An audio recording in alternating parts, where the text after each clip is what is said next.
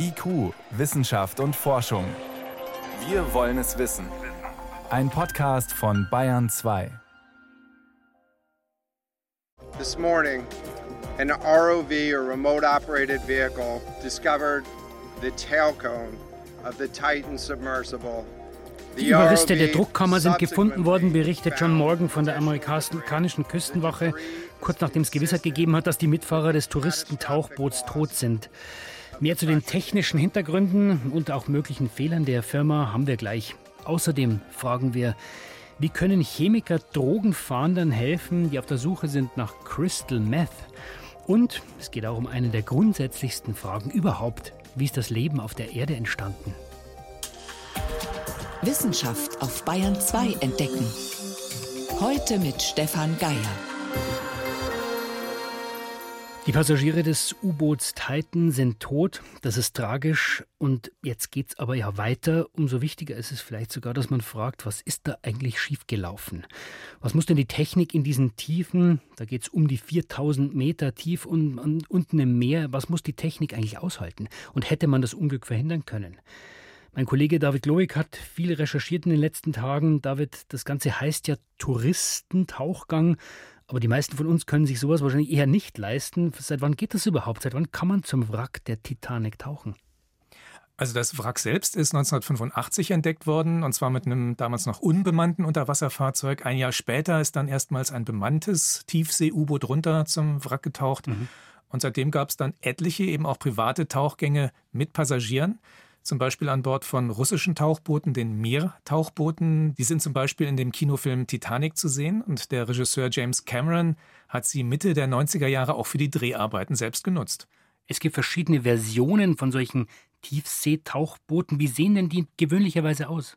Also vom Prinzip her ähneln die sich alle. Man hat einen Druckkörper, in dem sich die Passagiere befinden und von wo aus das Tauchboot gesteuert wird. Und man hat drumherum um diesen Druckkörper einen Bootskörper. Also eine Extraschicht. Ja, eine Extraschicht, die zum einen für Auftrieb sorgt, in der aber auch ein großer Teil der Technik steckt. Zum Beispiel Tanks, die mit Wasser gefüllt werden, wenn das Boot abtauchen soll. Oder auch Ballast, der bei einigen Booten einfach zum Auftauchen dann abgeworfen wird. Da stecken Sauerstofftanks drin, die Batterien für den Antrieb. Dann sind draußen an diesem Bootskörper die Elektromotoren mit den kleinen Propellern dran für die Fortbewegung und für die Steuerung. Und dieser Druckkörper, also diese Druckkabine im Inneren, in der sich dann auch die Menschen befinden, was muss die denn aushalten? Ja, das sind ganz extreme Bedingungen, mit denen die zurechtkommen muss. Die Titanic liegt in etwa 3800 Metern Meerestiefe und da lastet auf so einem hohlen Körper, diesem Druckkörper, natürlich ein gewaltiger Druck durch die Wassermassen darüber. Man rechnet mit etwa dem 400-fachen des Drucks, den wir hier an der Oberfläche haben, also dem 400-fachen des Luftdrucks. Wie kann man sich das vorstellen? Ja, das bedeutet, dass auf einem Quadratzentimeter, das dürfte bei mir in etwa so die Größe des Fingernagels mhm. von meinem kleinen Finger sein, dass auf so einer winzigen Fläche eben 400 Kilogramm drücken und so ein U-Boot-Körper hat eine Oberfläche von vielen tausend Quadratzentimetern. Das ist eine Belastung, die muss ein Material bzw. eine Konstruktion erst einmal aushalten. Und offenbar hat das hier nicht funktioniert. Jetzt wird ja viel spekuliert, was da genau passiert ist. Und es heißt immer wieder, das U-Boot sei implodiert. Was heißt das? Ja, das ist sozusagen das Gegenteil einer Explosion. Bei einer Explosion ist der Druck im Inneren größer als der Druck außen. Es reißt also alles auseinander. Bei einer Implosion ist es umgekehrt. Das U-Boot bricht unter dem gewaltigen äußeren Wasserdruck in sich zusammen. Man muss sich das jetzt nicht als einen langsamen Vorgang vorstellen, sondern das passiert schlagartig innerhalb von winzigen Sekundenbruchteilen. Das heißt, da wird man gar nichts mitbekommen davon. Nein, das ist ein schwacher Trost bei dieser ganzen Katastrophe, dass die Passagiere das wahrscheinlich wirklich nicht mitbekommen haben. Und es dürfte auch bereits am Sonntag schon geschehen sein, als die Verbindung zum Tauchboot abgerissen ist. Da hat die US-Marine nämlich mit ihrem Abhörsystem, mit dem sie feindliche U-Boote orten will, ein akustisches Signal registriert, das von einer Implosion hervorgerufen worden sein könnte. Jetzt ist ein weiterer Punkt, David, dass dieses Boot Titan anders gebaut worden ist als sonst üblich. Du hast es ja vorhin schon angedeutet, eine andere Form mit anderen Materialien. Ja, normalerweise sind die Druckkörper bei solchen Tiefsee-U-Booten kugelförmig. Um den enormen Druck auszuhalten, ist das einfach die ideale Form. Bei der Titan hat man eine zylindrische Form gewählt, also eine Röhre. Und diese Röhre war mit halbkugelförmigen Endstücken verschlossen. Das ist ein Unterschied. Und ein anderer in den vergangenen Tagen viel diskutierter Unterschied war, du hast es eben auch gerade schon angedeutet, das Material. Nämlich? Ja, üblicherweise bestehen solche Druckkörper komplett aus speziellen Metalllegierungen. Bei der Titan war die Röhre stattdessen aus mehreren hundert Lagen von Kohlefasern aufgebaut. Das hat eine Wanddicke von etwa 13 Zentimetern ergeben und nur die beiden Endstücke waren aus Metall, aus Titan in dem Fall. In der Luft- und Raumfahrt sind Kohlefasern als Werkstoff ja schon länger üblich, aber für den Einsatz in der Tiefsee nicht. Aber warum hat diese Firma Ocean Gate, warum haben die das gemacht? Das ist doch eigentlich bewährte Technik. Geht es da um Geld, damit es billiger wird? Das ist sicher ein Aspekt gewesen. So eine Kohlefaserkonstruktion lässt sich vergleichsweise kostengünstig herstellen. Und dann kam wahrscheinlich auch noch die Einstellung vom Unternehmensgründer Stockton Rush dazu. Der hat sich da so in die Richtung geäußert, lasst uns lieber was riskieren und mit einem ungewöhnlichen Ansatz mal loslegen, damit es vorangeht, sonst treten wir bei der Tiefseeforschung noch jahrelang auf der Stelle. Das ist ja an sich nicht schlecht, aber trotzdem sind dann offenbar Fehler gemacht worden.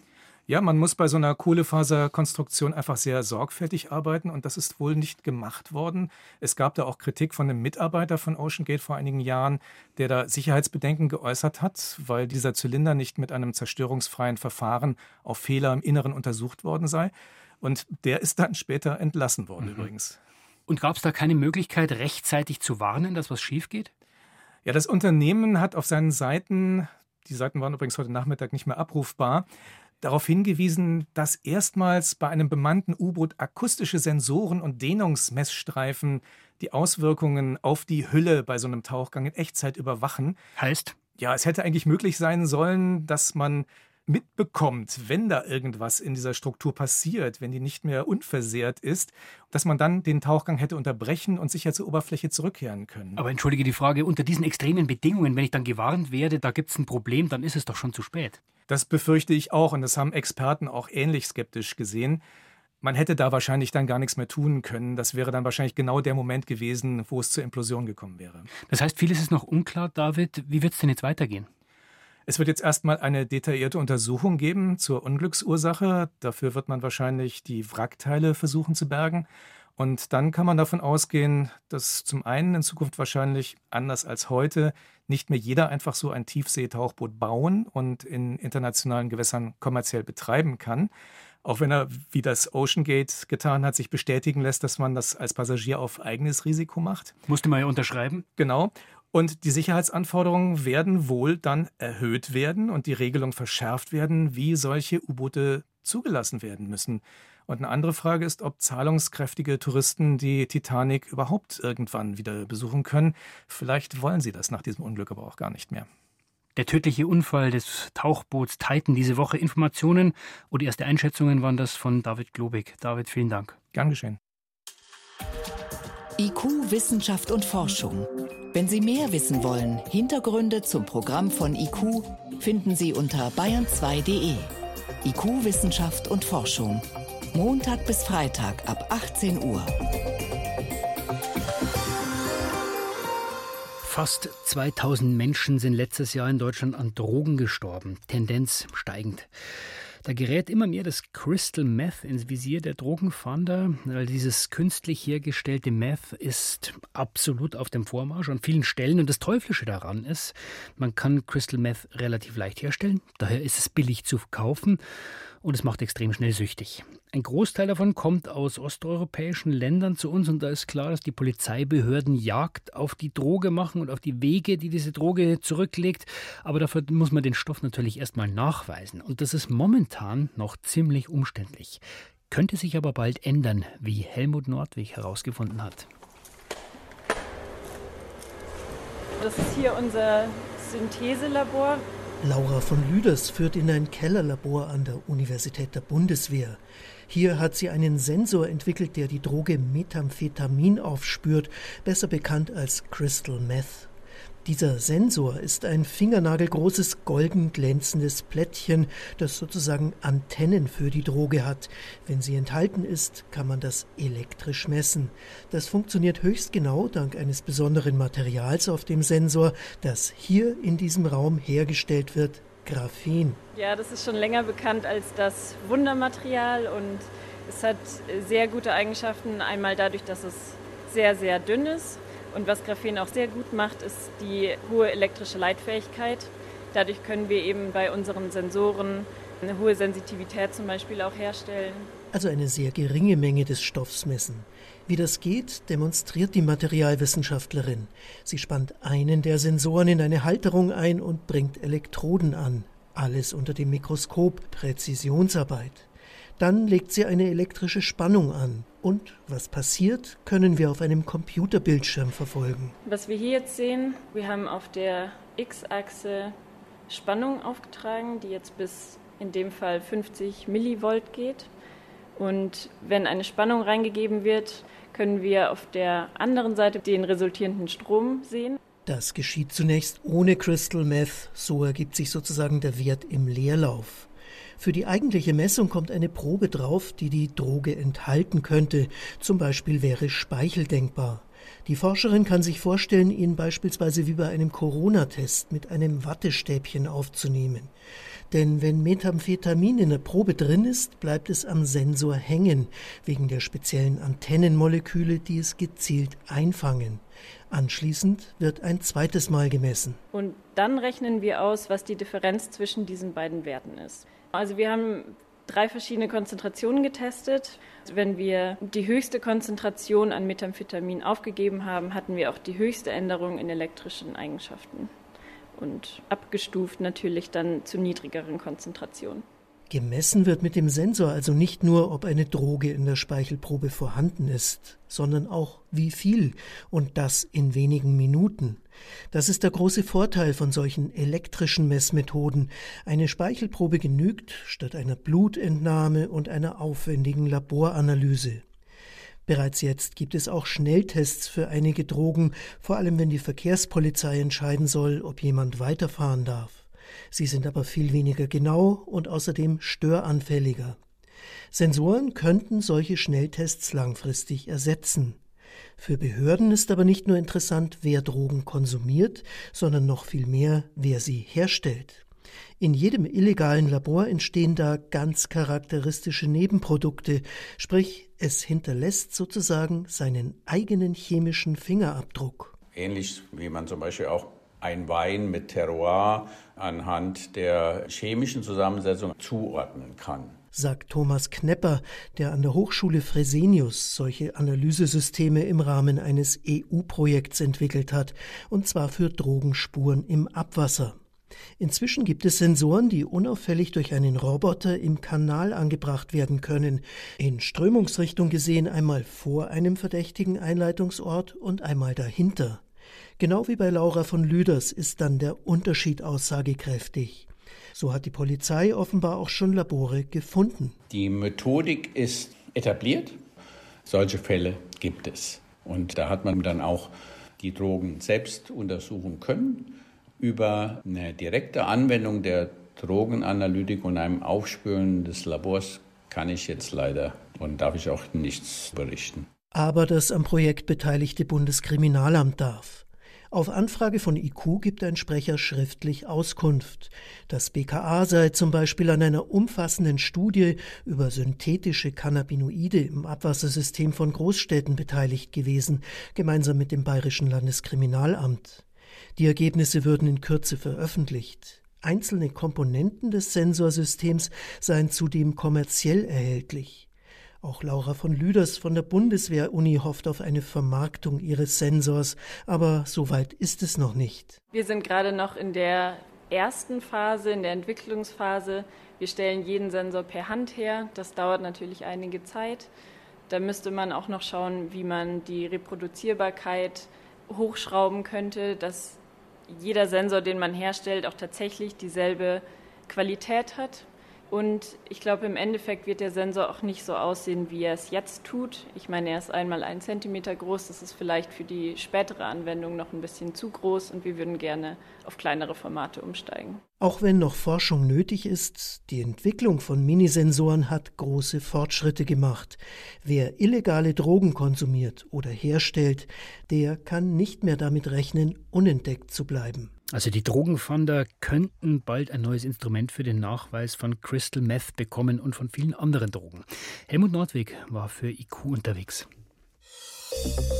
Bayern 2. Wissenschaft schnell erzählt.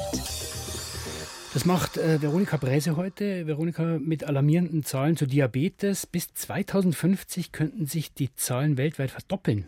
Es geht um Typ-2-Diabetes, im Volksmund auch Altersdiabetes genannt. Aber da trifft es jetzt nicht nur die Älteren. Typ-2-Diabetes ist generell auf dem Vormarsch. Und da geht es um zu viel Zucker. Das auch. Es hängt generell mit schlechten Essgewohnheiten und viel Bequemlichkeit zusammen. Mhm.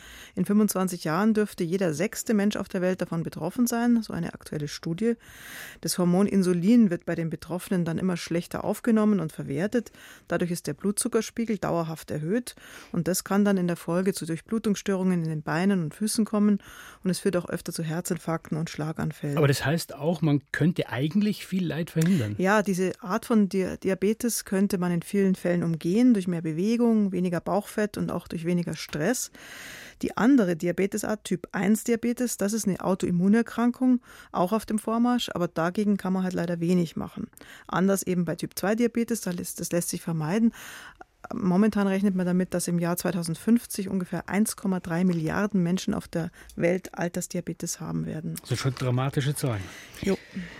Jetzt geht es um eine technische Entwicklung, um einen Anzug mit künstlichen Muskeln. Aha. Den haben Ingenieure in Zürich entworfen.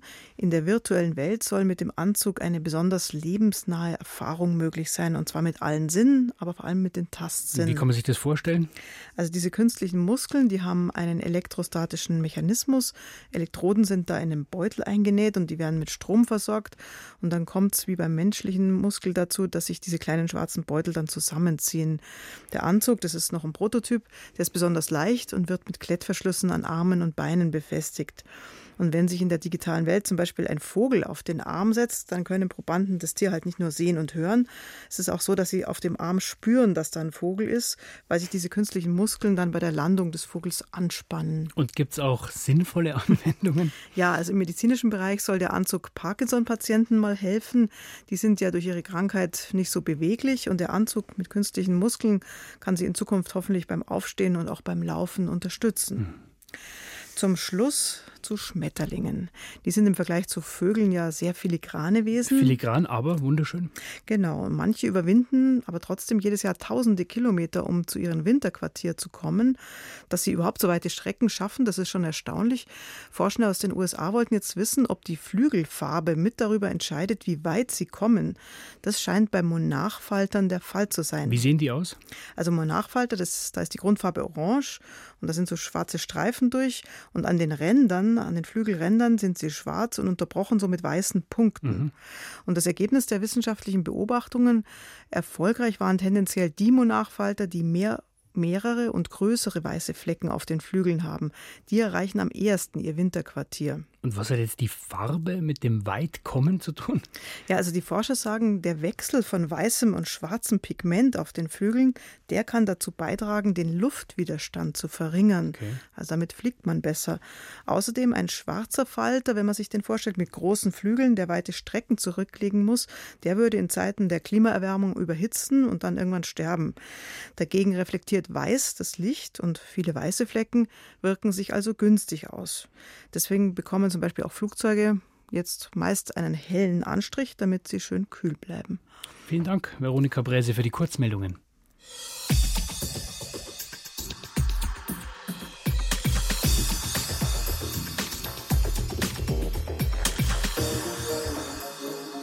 Folgendes Gedankenexperiment. Stellen Sie sich vor, Sie bekommen einen Kuchen zum Geburtstag, schmeckt lecker, Rezept mit allen Zutaten wird gleich dazu geliefert und Sie müssen jetzt herausfinden, wie wird dieser Kuchen gebacken. Und als besondere Challenge ohne Backofen.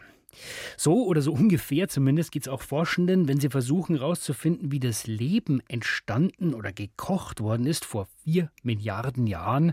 Also die Frage, wie entsteht aus winzigen Molekülen, wie entstehen da die ersten lebenden Zellen? Das Ergebnis, das können wir ja sehen, wenn wir uns an uns selber runterschauen. Das liegt also vor. Die Zutaten sind auch bekannt. Also was braucht man noch? Damit dieses Wunderleben entsteht. Man hat inzwischen schon einiges über das Rezept herausgefunden, also wie man in der Biochemieküche hantieren muss. Und trotzdem, es gibt noch genug Rätsel. Renate L.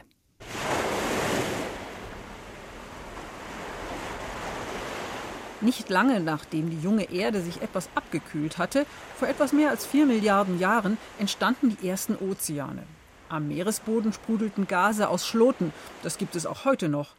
Nur war das Meerwasser damals viel saurer und es strömte ein anderes Mineraliengemisch aus der Erdkruste, erklärt Karen Alim, Professorin für biologische Physik an der TU München. Unsere Frage ist, ob die Schlote am Meeresgrund dazu beigetragen haben können, dass die Strömungen durch diese Schlote Moleküle angereichert haben in bestimmten Regionen, sodass viele Moleküle gleichzeitig aufeinandertreffen können und ob diese Regionen, wo sie sich anreichern könnten, dass die besondere katalytischen Eigenschaften haben. Dass sie also chemische Reaktionen beschleunigen. Reaktionen, die Schritt für Schritt von der Chemie zur Biologie führen, zu Vorstufen von Leben. Im Labor hat Karen Alim mit ihrem Team solche Schlote aus der Frühzeit der Erde nachgebaut. Zwischen zwei Glasscheiben, nur ein paar Zentimeter groß, strömt das Mineraliengemisch durch saures Meerwasser so dass wir halt zugucken können, wie sich so ein Schlot formt und beobachten können, wie die Strömung wirklich Moleküle in diesen Schloten transportiert, wo sich diese Moleküle anreichern könnten und ob da zum Beispiel auch Gradienten vorliegen, die chemische Reaktionen antreiben könnten. Gradienten, die halt Energie sozusagen bereitstellen für die Reaktion. Ein Gradient ist ein Ungleichgewicht, das zum Gleichgewicht strebt. Wenn etwa in der Atmosphäre Luft von einem Hoch- zu einem Tiefdruckgebiet strömt, kommt Wind auf, der Energie liefert. In Karan Alims Versuchen entwickelt sich ein Gradient zwischen sauer und basisch. Der Versuch zeigt, Moleküle könnten sich in den Schloten sammeln und es gibt durch den Gradienten auch die nötige Energie, die chemische Reaktionen ermöglicht. Oder anders gesagt, man hat außer den Zutaten für ein Kuchenrezept auch ein Rührgerät, um den Teig zu mischen. Die Moleküle, um die es dabei geht, das ist RNA, eine Art Vorstufe der DNA. Die schlichtere RNA spielt eine Schlüsselrolle in der Forschung zur Entstehung des Lebens. Als nächsten Schritt in ihrer Forschung möchte Karin Alim deshalb mit dem Mineraliengemisch RNA in ihre Laborschlote strömen lassen. Und dann halt RNA zu nehmen, die leuchtet, also die mit Farbstoffen verbunden ist, sodass wir wirklich genau sehen können, wo reichert sich diese an und wenn sie sich wo anreichert, was sind die Bedingungen, die dazu führen, dass es sich anreichert dann wäre die Voraussetzung gegeben, dass die RNA-Moleküle miteinander reagieren. Wie es dann weitergehen könnte, damit beschäftigt sich der Biophysiker Hannes Mutschler, Professor an der TU Dortmund. man geht davon aus, dass RNA so eine Art molekulares Fossil ist, so ein bisschen wie der Quastenflosser, aus einer Zeit stammt, wo es noch nicht die moderne Biologie gab. Und vor allem noch nicht die DNA, den heutigen Code des Lebens. RNA gilt als das erste Molekül, das Informationen transportiert. Aber wie wurde diese Information vervielfältigt? Das ist die entscheidende Voraussetzung für Leben und sei es auch der primitivste Einzeller. Heute helfen dabei Enzyme. In den Experimenten von Hannes Mutschlers Team liefert der Gradient von warm zu kalt in Gestein die nötige Energie. Und statt in einer Zelle, die es noch nicht gab, laufen die Reaktionen geschützt in Gesteinsporen ab. Was wir zeigen konnten, ist, dass wir in diesen Gesteinsporen, die teilweise erhitzt sind, die RNA zur Vervielfältigung anregen können. Und das entspricht dann so ein bisschen der Vervielfältigung von RNA, die wir auch in Viren finden, nachdem sie eine Zelle infiziert haben. Der nächste Schritt auf dem Weg zum Leben ist, dass sich so etwas wie eine Zelle bildet, in der diese Reaktionen stattfinden. Umgeben von einer speziellen Hülle, einer Membran, die schützt, aber auch durchlässig ist für den Austausch mit der Umwelt. Zelluläres Leben basiert eben auf diesen Membransäcken, wo die ganzen enzymatischen Reaktionen stattfinden. Und das muss auch irgendwann mal in der Erdgeschichte passiert sein, dass sich die Zellen quasi von ihrer Umgebung emanzipieren konnten und wegschwimmen konnten und neue Lebensräume erobern konnten. Vesikel wird diese Vorstufe der Zelle genannt. Für den Kuchen wäre das dann der Backofen. In weiteren Experimenten möchte Hannes Mutschler diesen nächsten Schritt zum Leben nachvollziehen. Dass wir es schaffen, eine einfache Zelle zu bauen, die nur auf einem Membranvesikel basiert und vielleicht auf einfachen RNA-Molekülen, die sich dort drin vervielfältigen. Das wäre dann der entscheidende Schritt von der Chemie der frühen Erde, die noch an Schlote am Meeresboden oder schützende Gesteinsporen gebunden ist, zur Biologie, die ihre Informationen vervielfältigt und weitergibt, zu ersten Einzellern und dem Beginn der Evolution. Wie ist das Leben entstanden? Aus der Biochemie Küche der Natur hat Renate L. berichtet. Und soweit war es das vom EQ-Team für heute. Stefan Geier war am Mikrofon.